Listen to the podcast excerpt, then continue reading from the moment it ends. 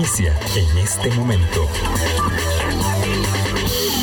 Colombia con un país en sintonía. ¿Qué tal? ¿Cómo están? Muy buenos días, bienvenidas, bienvenidos a nuestra ventana de opinión. Hoy es jueves, nos encontramos en esta circunstancia en la que, mm, buen tiempo, en este momento, aquí en los alrededores de Zapote, en la capital, buen tiempo, salió el sol, pero bueno, hay que tener mucho cuidado, hay mucha saturación de suelos, tenemos una advertencia para todo el fin de semana, especialmente en el Pacífico y en el Valle Central, pero también en otras zonas del país, donde la alerta es amarilla, no naranja, pero en todo caso eh, tenemos que cuidarnos y mm, alertar a los nuestros mm, respecto de la circunstancia climatológica. Estamos atravesando eh, una parte muy sensible de la temporada lluviosa de este 2021. Y bueno, esperemos que no pase a más, pero ya vemos que las inundaciones están generando problemas y hay que brindar apoyo, compañía solidaridad a quienes lo necesiten. Hoy vamos a conversar de varios temas relacionados eh, con los intereses de la sociedad, porque los intereses de las mujeres lo son de toda la sociedad en su conjunto. Así que vamos a conversar de varios temas con la ministra de la Condición de la Mujer, Marcela Guerrero, empezando por eh, uno muy sensible que está a flor de piel eh, en la sociedad que tiene que ver con el tema del feminicidio, la recalificación, la ampliación de la figura penal del feminicidio y lo que ello impacta en la cotidiana existencia de las personas que son víctimas de la violencia y de sus familias y de la comunidad. De eso conversamos. Doña Marcela, ¿qué tal? ¿Cómo está? Muy buenos días. Gracias por acompañarnos. Esta es una cita pendiente desde hace muchas semanas. Eh, admito eso. Eh, la, la circunstancia nos atropella, pero por dicha que podemos conversar esta mañana. Muy buenos días, eh, Vilma. Un saludo muy afectuoso a todas las personas que siempre están en sintonía. De decir que mi madre no se pierde este programa, ella se forma opinión eh, todos los días, oh, así como muchas costarricenses y costarricenses eh, para el Instituto Nacional de las Mujeres. En realidad, este es un espacio de oro para sensibilizar en temas y trabajos que la institución realiza. Así que muchas gracias.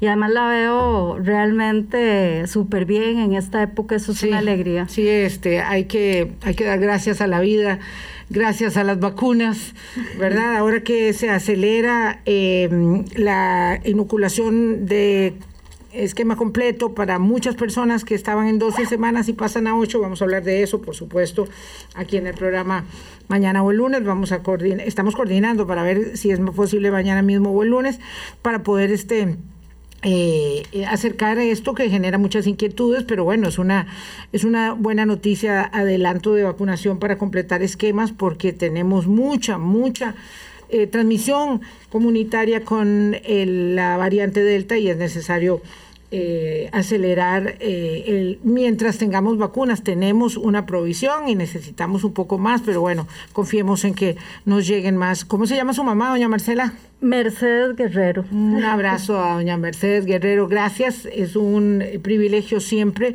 Eh, por muchos años que pasen, ya vamos para 15 en esta segunda fase de Hablando Claro, por muchos años que pasen, un, un, una sola persona que forma opinión a partir de nuestras eh, entrevistas, de nuestros análisis, eh, de las críticas, eh, de la forma crítica en que observan nuestros acercamientos a los temas, nos llena de enorme satisfacción y eso, eso se valora muchísimo. Mm, doña Marcela Guerrero, yo creo que el, el, el hilo más este, a flor de piel que tenemos para tomar la pertinencia de la ampliación de la figura del feminicidio este, en este momento exactamente tiene que ver con el dolorosísimo caso de Alison Bonilla y la manera que un tribunal de juicio por unanimidad estableció que el asesino, porque este es el asesino de Alison Bonilla, ya eso está determinado por los tribunales, no había actuado con alevosía eh, y yo no sé si es fácil, si es, sencillo decir que con una ampliación de la figura de feminicidio esto no va a volver a suceder cuando está, pues evidentemente, en la potestad de un tribunal de juicio determinar la alevosía o no, y que eh, tan eh, hiriente resulta para la sociedad que en un caso como este, donde la víctima fue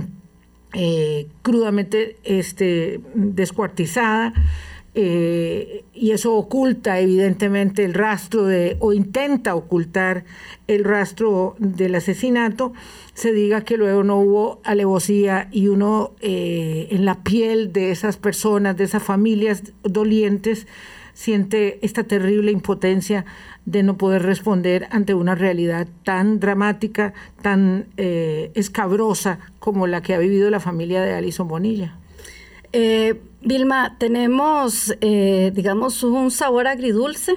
la Asamblea Legislativa me parece que ha hecho, un trabajo extraordinario. Solo en este año completó dos ampliaciones a la definición original desde el 2007 vinculada a poder tener elementos para que los operadores de justicia puedan establecer penas máximas de hasta 35 años en términos de reconocer que hay eh, un un impacto en el hecho de ser mujer. Esto deriva de la convención conocida como Belén do Pará, donde se estima que la, el daño, la muerte, el sufrimiento de una mujer sea físico, psicológico eh, y además eh, el, determinar esta figura en la legislación costarricense llegó llega 25 años después. ¿Qué significa esto para el caso de Allison, para el caso de Luani, para el caso de Eva Morera? Significa eh, que llega en un momento donde eh, conmueve eh, lo que usted ha señalado, el homicidio de una mujer calificado en las circunstancias de Allison o de Luani como homicidio simple. Esto, cuando uno observa eh, la correlación de hechos, como usted ya bien lo ha retratado en el caso de Allison, no hay correspondencia con eh, la valoración. Nosotras somos obviamente muy respetuosas, pero también estimamos que el operador de justicia tiene que todavía avanzar en un enfoque de género. Hay un tema de ensañamiento en el caso de Allison y además quiero decirle que con la firma de la última reforma, porque se dio una reforma liderada por la, por la diputada Aida Montiel, en donde amplía que no solamente en relación en matrimonio o en convivencia, sino en relaciones que tienen que ver con noviazgos, divorcios, eh, convivencia, digamos, afectiva, eh, puede calificarse el homicidio. Y se firmó el lunes ya la ampliación de, y se, introduce la figura de femicidio en otro contexto. Es decir, en aquellas, en aquellas relaciones donde no hay confianza, eh, perdón, donde no hay una relación eh, afectiva, pero hay una relación de confianza, autoridad, amistad, eh, que se desempeña en el caso de Allison, en el barrio, en la comunidad, en el estudio, en el trabajo, incluso en el ámbito religioso. eso yo creo que es muy importante porque es una relación causal cualquiera, o casual, perdón, cualquiera eh, en el caso de ella, este tipo, pues ella lo conocía. Le ofrece llevarla a la casa y ella, y ella agradecidísima, porque va caminando por un lugar oscuro a, las 8 de la noche y, le agradece mucho que la vaya a llevar. Y, y, cómo, y cómo hace una mujer, ¿verdad? Este, para decir, no, no, es que a lo mejor mi vecino que me está ofreciendo un ride, me va a, violar y me va a asesinar. es que es imposible, ¿verdad? Es imposible cuando buenos días, buenas tardes, aquí y allá, este, eh, en, la, en la situación eh, más normal y cotidiana. Y ahí es donde está el drama instalado, porque yo con usted quiero hablar de, desempleo, por supuesto, quiero hablar de red de cuido, quiero hablar de, otras, de otros temas, pero cuando uno no puede hablar de cómo las hijas de una este, van a sostener la básica seguridad de su existencia al caminar por una calle, que es la calle de su propio barrio, entonces, eh, qué difícil es hablar de todo lo demás. Entonces, dramático resulta que a estas alturas del siglo, con todo lo que hemos conseguido, porque evidentemente nos podemos comparar en la sociedad afgana y horrorizarnos de lo que ahí sucede, pero esta es nuestra realidad, esta es nuestra sociedad y esta es la que construimos. Encontrarnos con que una joven no puede caminar, no puede caminar sin que eso implique un asalto a la propia vida. Eh, hablando de, del avance en la Asamblea Legislativa, incluso la ley ya un año de acoso eh, callejero, 11 personas han sido eh, procesadas después de, de, la, de la entrada en vigencia, pero ya los, los las, los esfuerzos por tener una legislación también pasan, eh, Vilma, por tener una justicia que responda, ¿verdad? Yo quisiera ahora abordar los esfuerzos que hay que hacer. Yo le reconozco a la magistrada Roxana Chacón, que es la encargada de la Comisión de Género en el Poder Judicial. Eh, se nos están quedando en promedio este, muchísimos casos en el camino. Le voy a decir que con datos del Observatorio del Poder Judicial en el 2019, por decir un, ¿verdad? uno de los años, que estaba revisando 16 mil casos de abuso sexual y solo llegan 900 eh, a juicio. ¿Qué significa esto? Que necesitamos no solo darle los instrumentos a los operadores de justicia, sino además acompañar a las mujeres con apoyo legal. El caso del INAMU lo hace, en el caso de Eva Morera, el INAMU entró, se le dio acompañamiento, se le dio una pena a la persona eh, femicida, ¿verdad? De 35 años, que no ha sido el caso de Luani y no ha sido el caso de Allison. Y quisiera hablar de casos eh, que eh, están detenidos. Es decir, aquí cuando el presidente de la República y la anterior ministra de la Condición de la Mujer, doña Patricia, firmaron el decreto de una emergencia ¿verdad? Para atender y prevenir la violencia necesitamos ahora en pandemia que se han agudizado realmente hacer una alianza muy compleja.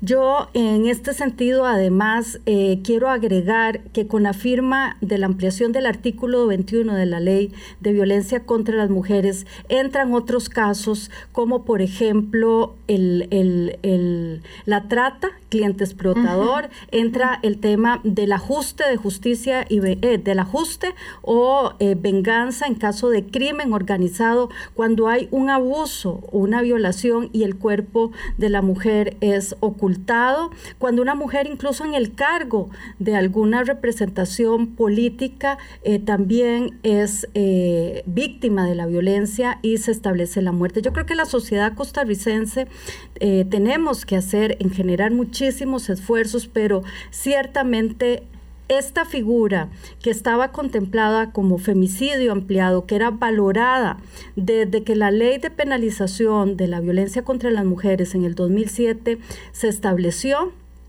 333 eh, muertes violentas catalogadas, eh, no juzgada, catalogada como femicidio y solo, y el 60% terminaron procesadas como homicidio. Cierro la idea diciendo que la, se, salda una, se salda realmente una deuda en este país, porque la muerte de una mujer con esos grados de ensañamiento, que lo vimos con la doctora Cedeño ah, también, eh, conmueve a la sociedad costarricense y nos sirve adicionalmente nadie eh, en su verdad en su en su fuero interno quiere ni ser eh, víctima ni tampoco quiere juzgar, pero ciertamente este es un límite, es la última frontera, porque además estas mujeres dejan familiares que sobreviven al femicidio y de eso también queremos hablar.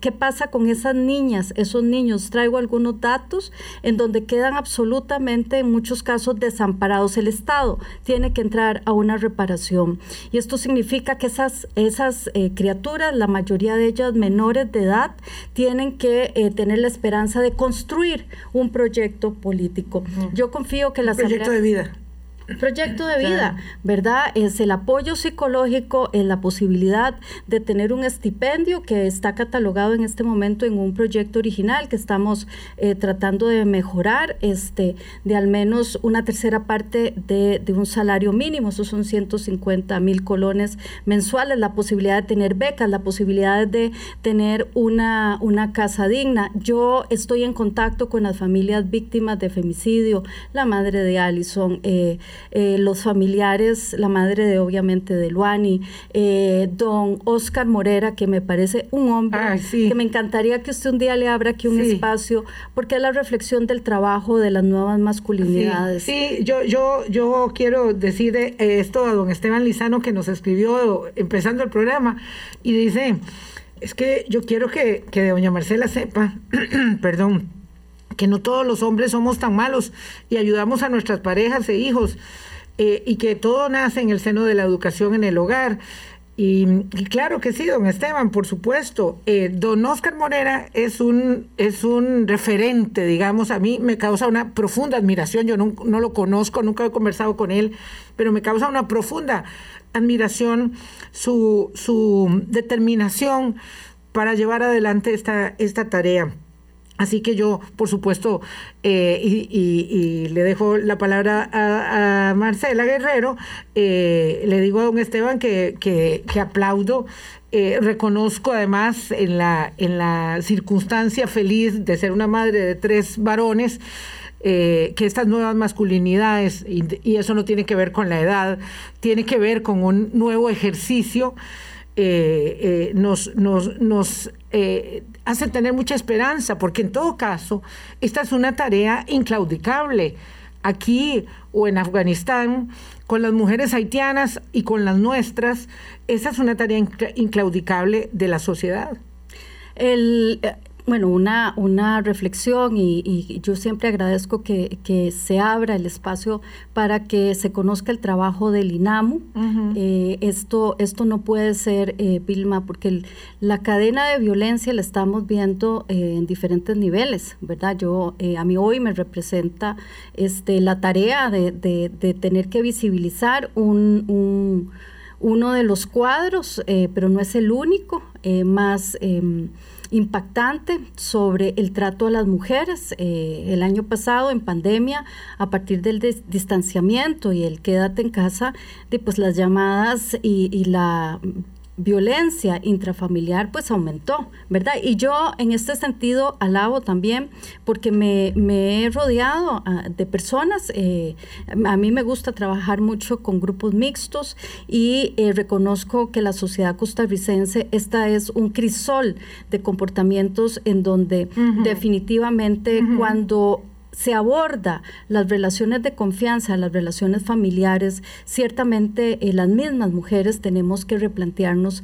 a veces nuestras concepciones sobre el respeto y la resolución de conflictos, sobre todo cuando hay, ¿verdad?, relaciones de pareja, relaciones familiares, el tema de la autoridad, eh, hablando con, eh, escuchando el trabajo que hace el Instituto WEM, por ejemplo, la forma en que los, los, los hombres están tratando de procesar procesar eventualmente también su masculinidad, ¿verdad? Que ha sido reforzada en esta sociedad y que además eh, sobrepasa en muchos casos eh, una reflexión sobre comportamientos que vienen muy arraigados desde hace muchísimas décadas. Yo tengo que señalar que el INAMU atiende el tema, le corresponde y no vamos a renunciar. De hecho, en el, fui nombrada ahora en enero, yo llegué con dos objetivos. Mi segundo objetivo es darle una coherencia al sistema de atención y prevención de violencia eh, por primera vez nos estamos reuniendo una vez este, al mes, antes era cuatro veces al año,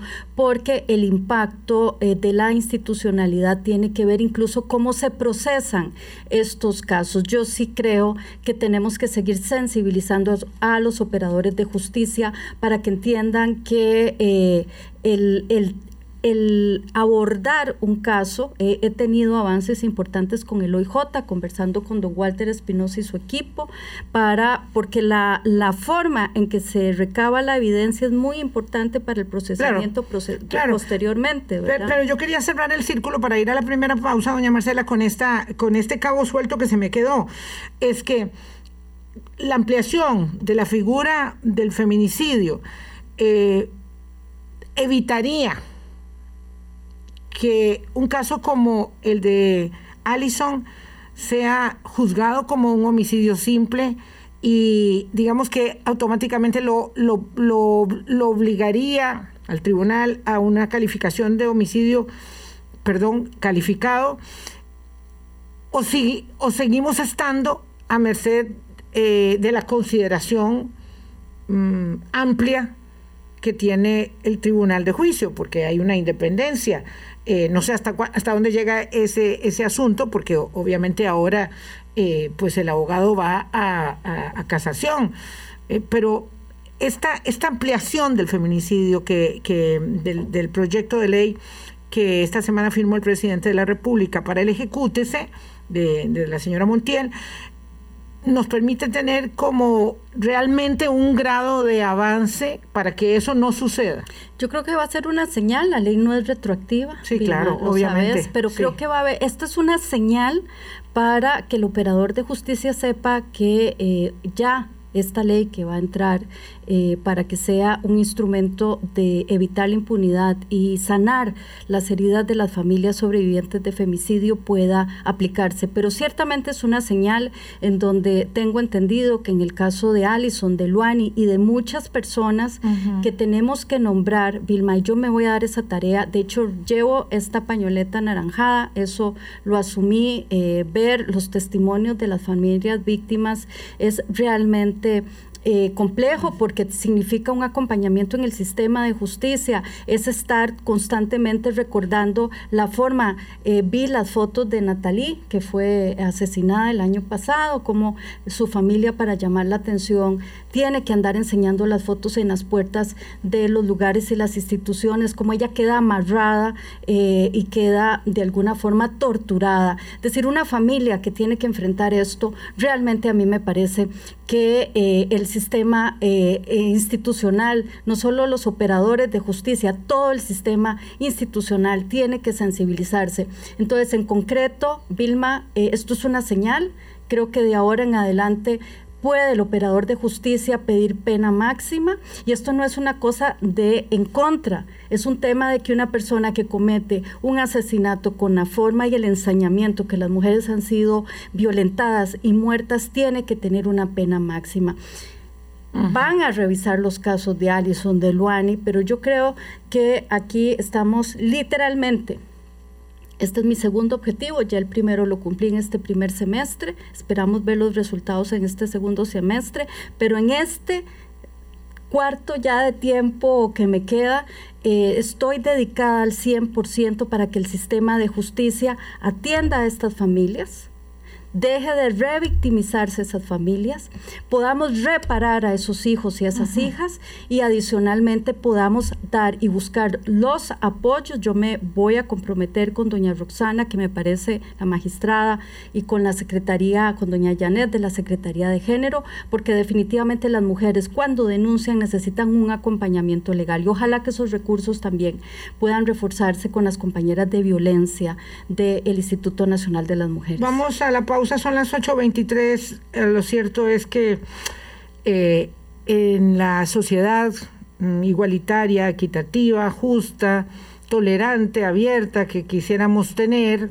a la que aspiramos, evidentemente, eh, no sería necesario todo este conjunto de normatividad y de instituciones y de intervenciones, ¿verdad? Que suena como muy frío, pero es lo que hay que hacer, hay que hacerlo mientras eh, los procesos de educación, eh, la convicción propia de unas y de otros llega a eh, establecer en el ADN algo así como lo que logramos crear, ¿verdad? Cuando, cuando asumimos que este país del Bicentenario es un país sin ejército, para orgullo propio y para bien de la convivencia. Eso es lo que tenemos que buscar y dice don Luis Paulino Madrigal que le diga a su eh, amigo don Esteban que no ayudan los hombres. ayudar no es el acompañamiento, sino la, asumir las corresponsabilidades de las nuevas masculinidades. Así es,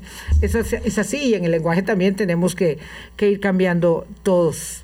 Vamos a la pausa. Análisis, opinión y autocrítica. Ya está de vuelta. Hablando claro. Colombia. Un país en sintonía, son las 8 o 28 minutos de la mañana.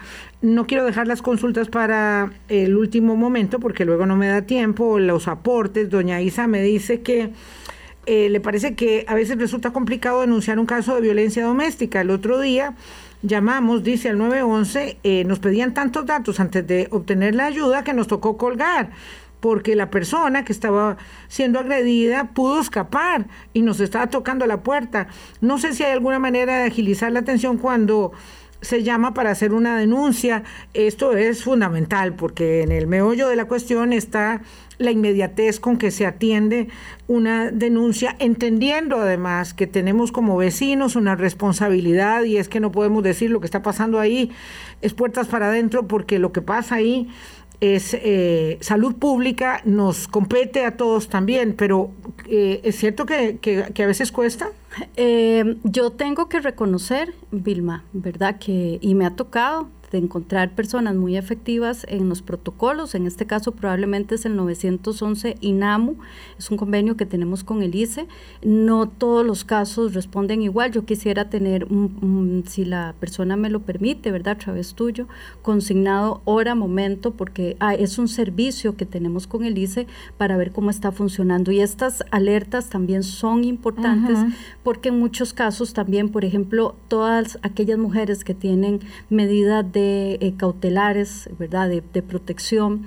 Eh, y, hacen estas llamadas, el, el, sistema tiene que responder inmediatamente porque de eso depende su vida. Entonces, hay que revisar casos. Yo misma eh, sé que hay en su mayoría una respuesta inmediata, pero creo que no podemos descuidar ningún detalle en donde este tipo de eh, testimonio me parece que eh, tiene que, consignarse. Si podemos tener el dato con total confidencialidad, hora día, eh, para revisar y poder hablar con, ¿verdad? Con las personas que atienden, porque la tarea nuestra precisamente es que esa mujer sea atendida y luego sea acompañada. Mm.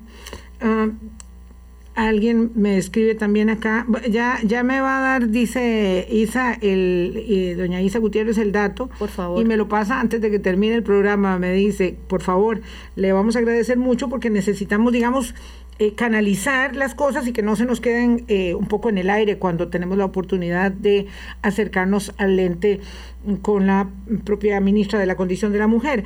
Ahora quiero avanzar eh, a otro tema. Usted me decía que se haya eh, propuesto la tarea de llevar acompañamiento a las víctimas, a las otras víctimas del feminicidio. Con cada una mujer que es asesinada, hay unos hijos huérfanos normalmente, porque ya el padre se había ido, ya el padre no forma parte de la existencia, si no se había ido quedará en la cárcel cuando la sentencia este, lo demuestra eh, no digo que en todos los casos sea el padre, pero en muchos de ellos. Eh, lo cierto es que hay una, un drama que acompaña eh, la muerte de, una, de una mujer. O quedan hijos desprotegidos, o quedan padres que eran mantenidos por, por, hijas trabajadoras, o quedan hijos y padres desprotegidos porque son abuelos que quedan a cargo de hijos que no tienen recursos. Y esta es una situación de revictimización y nos toca como sociedad encararlo, enfrentarlo, sobre todo un Estado eh, social de derecho como el nuestro y a pesar de las premuras y de las congojas económicas tenemos que avanzar en esto.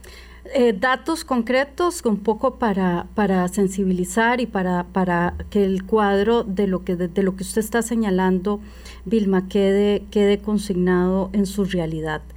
2018, 27 mujeres víctimas eh, catalogadas incluso como, como actos femicidas, ¿verdad? 19 madres, 34 personas eh, huérfanas, 22 menores de edad, mayoritariamente 15 niñas y 7 niños. 2019, de 24, eh, perdón, de, de 16 em, femicidios 10 eh, madres, 24 huérfanos, 21 menor de edad, 14 niñas, 7 niños. 2020, 14 de 23 eh, femicidios, 14 madres, 29 huérfanos, 18 menores de edad, 14 eh, niñas también y 7 eh, niños. Es decir, estamos hablando de una responsabilidad del Estado para fortalecer. Hay un proyecto de interés de las y los diputados, estamos buscando eh, fuentes de financiamiento porque este proyecto lo que pretende es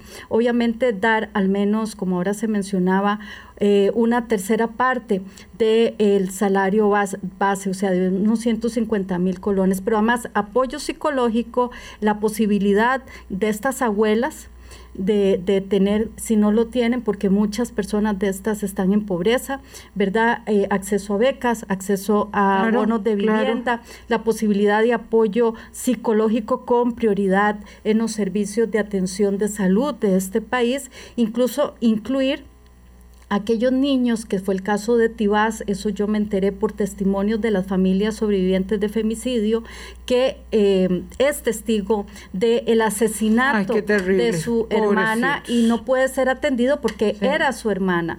En ese sentido, eh, nosotras queremos... No puede ser asistido económicamente porque no era el hijo, era hermana.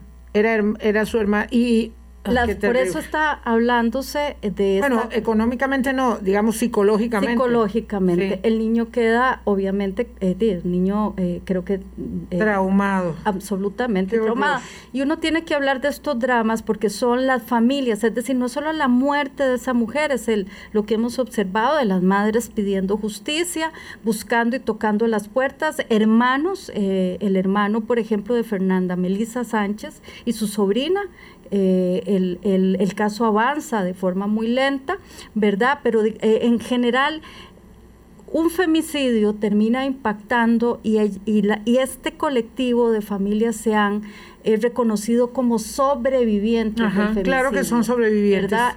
en el caso del proyecto hay dos temas que a mí me interesan mucho, que es la pérdida de la patria potestad de parte de la persona, si hubo responsabilidad en la muerte, ¿verdad?, de su pareja, de la madre de estas eh, criaturas. Pero además vos señalaste una cosa que es fundamental. Estas mujeres también sostenían eh, personas adultas mayores, a personas con discapacidad o a personas incluso con enfermedades crónicas. Esas familias quedan absolutamente em, de, pues en el aire y con un dolor profundo. Y esto es muy importante porque cuando Costa Rica tiene un decreto de atención a la violencia como un estado de emergencia significa que no es solo tarea del INAMU, es tarea de una sociedad en su conjunto y hay una ley que es el 86-88 que mueve y tiene que mover a 22 instituciones, Vilma. Y yo me voy a dar la tarea no solo de, de realmente apoyar a las y los diputados, sino a que la sociedad costarricense sepa que la reparación es no solo de estas familias, es la reparación de una sociedad que tiene que sanar. A veces damos términos por sentados eh, y, a mí me gustaría eh, dejar en claro qué significa el tema de la reparación, que es una figura eh, incluso prohijada, ¿verdad?, desde el sistema de protección de los derechos humanos, desde el sistema universal de los derechos humanos. Entonces, eso significa que una sociedad, ¿verdad?, que se quiera dignificar a sí misma, tiene que incluir, ¿verdad? Si no puede evitar, porque esto es algo que no, que no podemos evitar, ¿verdad? El asesinato, eh, desgraciadamente, de una mujer, tiene necesariamente que imponerse la reparación, para las personas víctimas, ¿verdad? También de esa, de esa violencia, digamos, primaria. Eh, los hijos, los padres, los eh, hermanos dependientes, las personas que dependan de, esa persona, porque qué dolor. Y esto es muy crudo decirlo, es decir, perdí eh, a una persona que amaba profundamente, pero además perdí eh, la persona que me, que, me ayudaba, que me sostenía, que me compraba los medicamentos, si es una madre, si es un padre.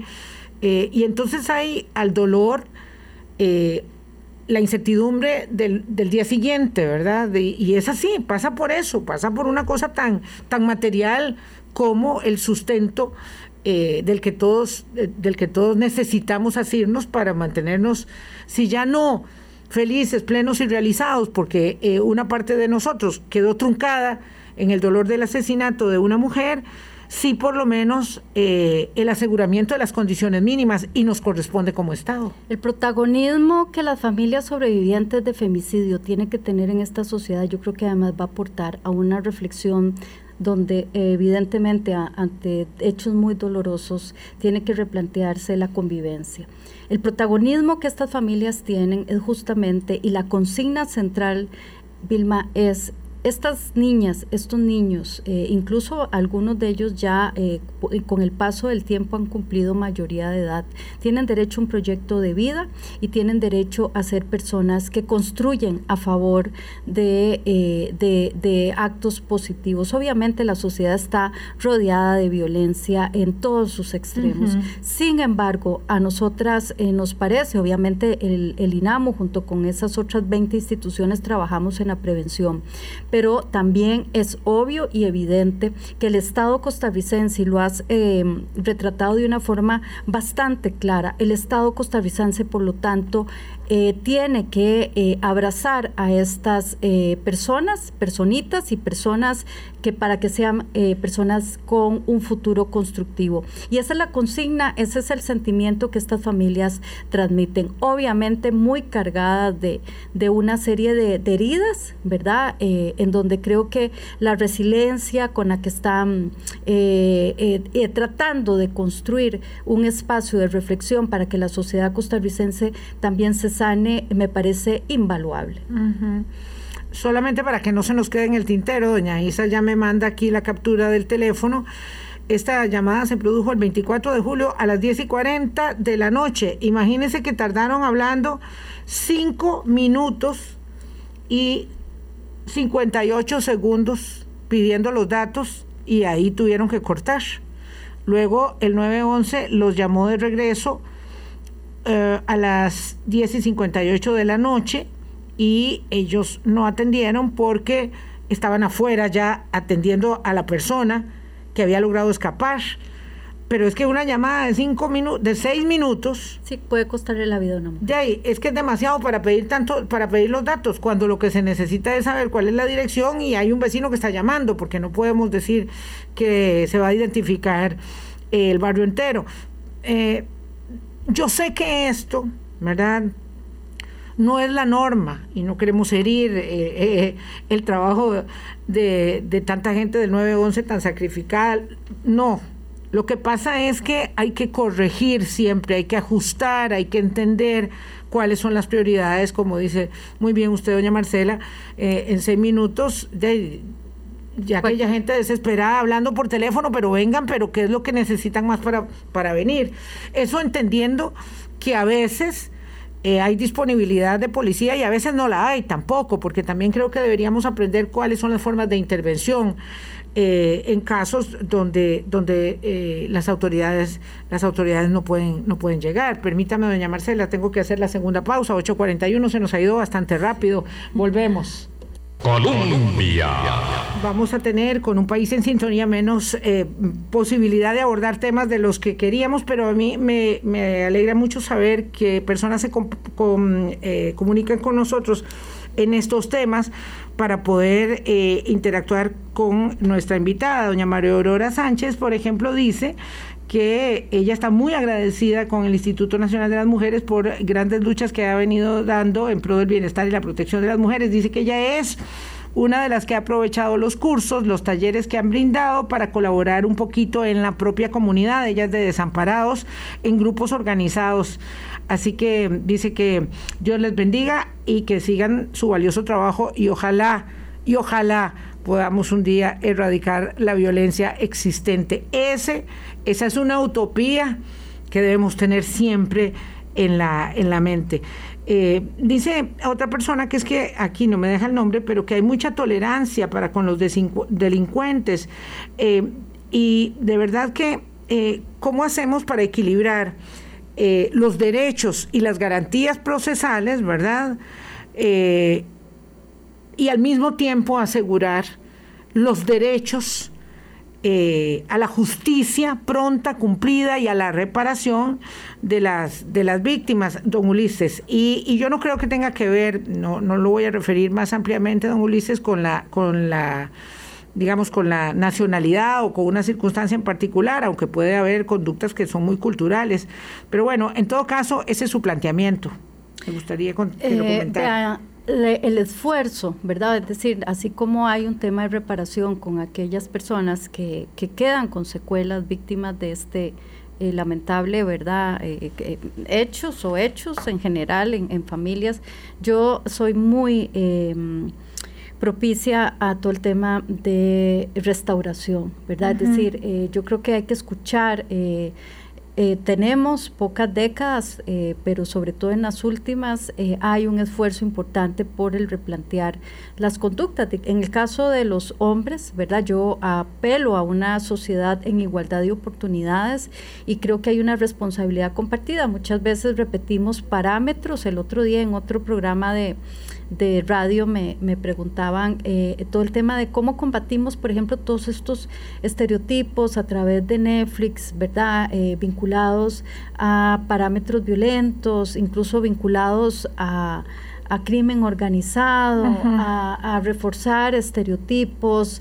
Eh, pues es una tarea titánica. Yo, Vilma, creo que Costa Rica tiene que conocer la radiografía social que somos y yo soy ante todo muy respetuosa de de los procesos institucionales, tenemos gente muy valiosa, pero creo que definitivamente tiene que abordarse el, el, el, lo que tradicionalmente ha sido el rol asignado a las mujeres y los hombres. Es decir, cuando usted, por ejemplo, en encuesta 2017, la encuesta que tiene que ver con el uso del tiempo y la corresponsabilidad de los cuidados, ahora que lo decías, cuando usted observa que las mujeres invierten casi 36 horas en tareas domésticas y de cuidado, que hay 400 49 mil mujeres que no ingresan al mercado laboral porque están en labores de cuidado y que los hombres eh, en esa corresponsabilidad solo asumen prácticamente 13 horas 42 minutos, pues hay una distribución de lo que son las tareas asignadas. Y lo digo un poco para matizar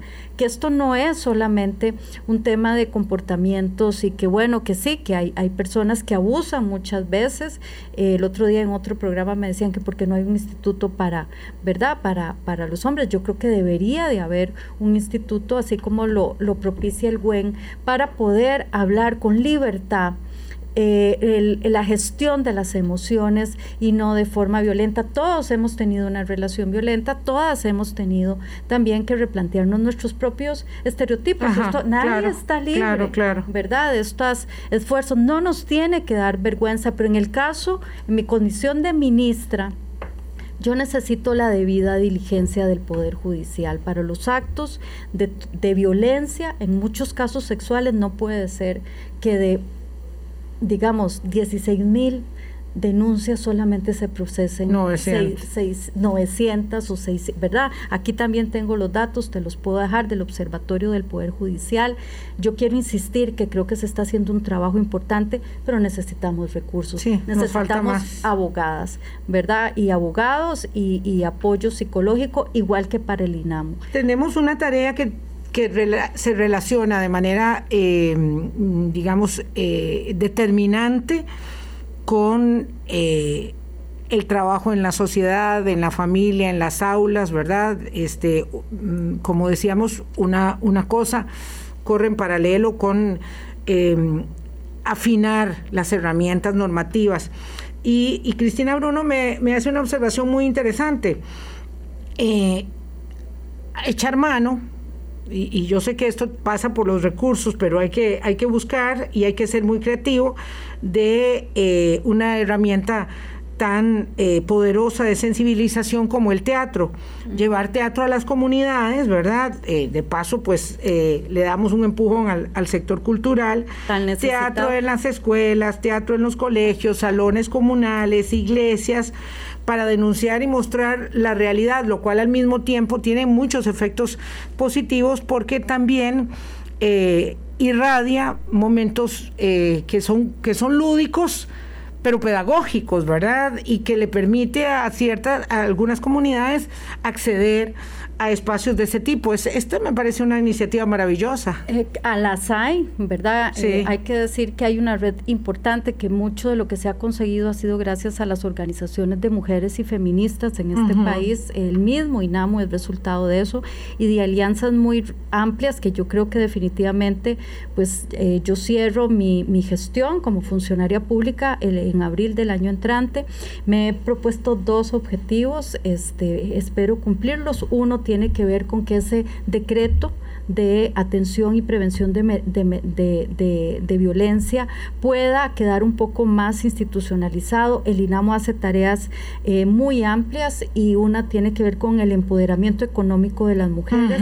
Acabamos de cerrar un fondo este, en donde estamos no reembolsable y es muy importante porque de cada tres mujeres en Costa Rica, eh, antes de la pandemia, ahora hay que esperar, digamos, eh, los datos que, que, que se vayan arrojando, de cada tres mujeres, una recibe ingresos.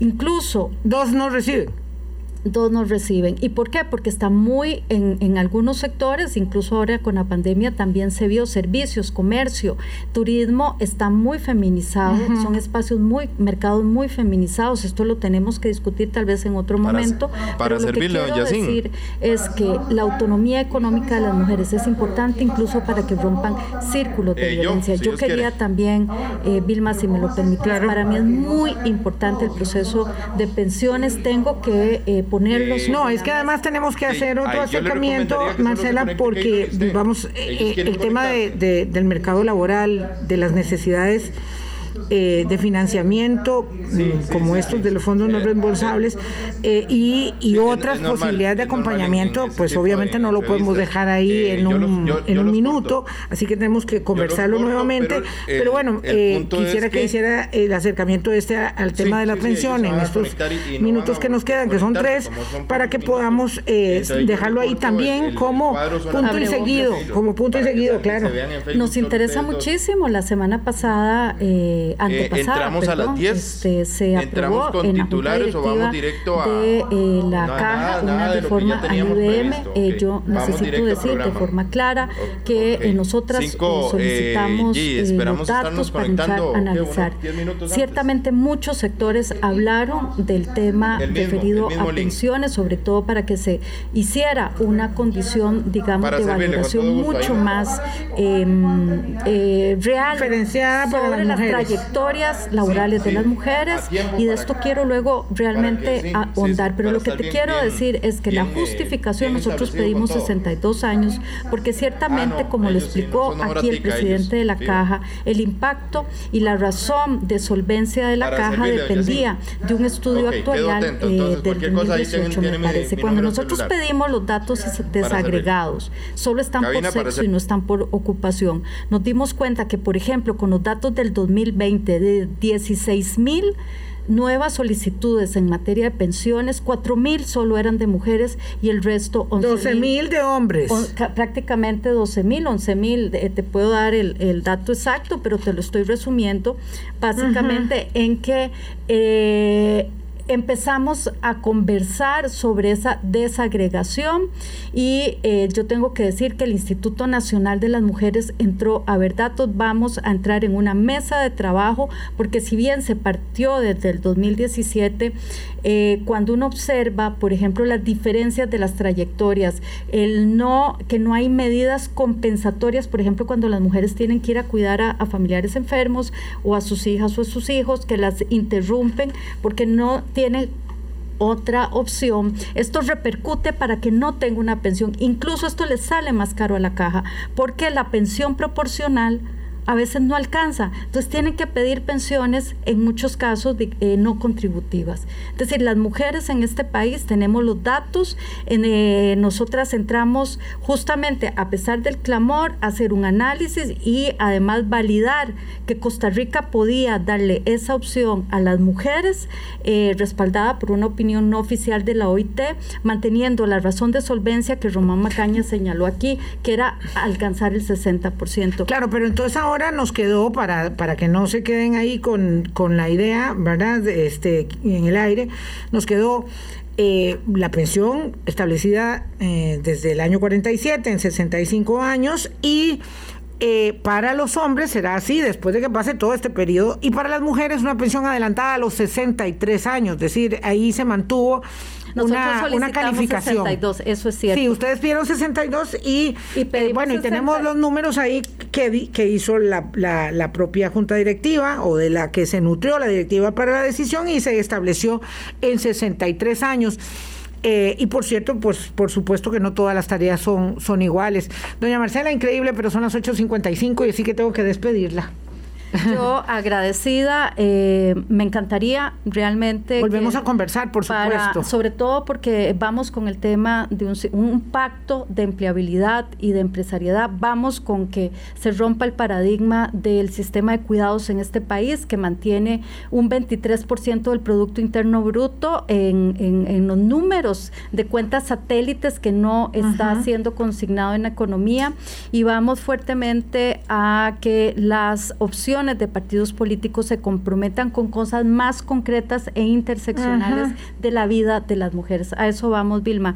Y sí, porque claro, cuando todas las, propuestas dicen, bueno, vamos con la red de cuidado, bueno, pero ¿cómo? ¿Cuándo? ¿Con qué? ¿Con, cuánta plata? Claro, porque el tema que no hemos avanzado en red de cuido, ¿verdad? Eh, este, en tres administraciones no hemos podido avanzar más es porque no tenemos recursos y los recursos este, atraviesan todos los buenos propósitos, pero hay que hacer el ejercicio para fortalecer eh, la cadena de posibilidades y oportunidades que la sociedad requiere para eh, alcanzar mejores estadios. Nos vamos, que pasen muy bien. Hasta mañana, chao.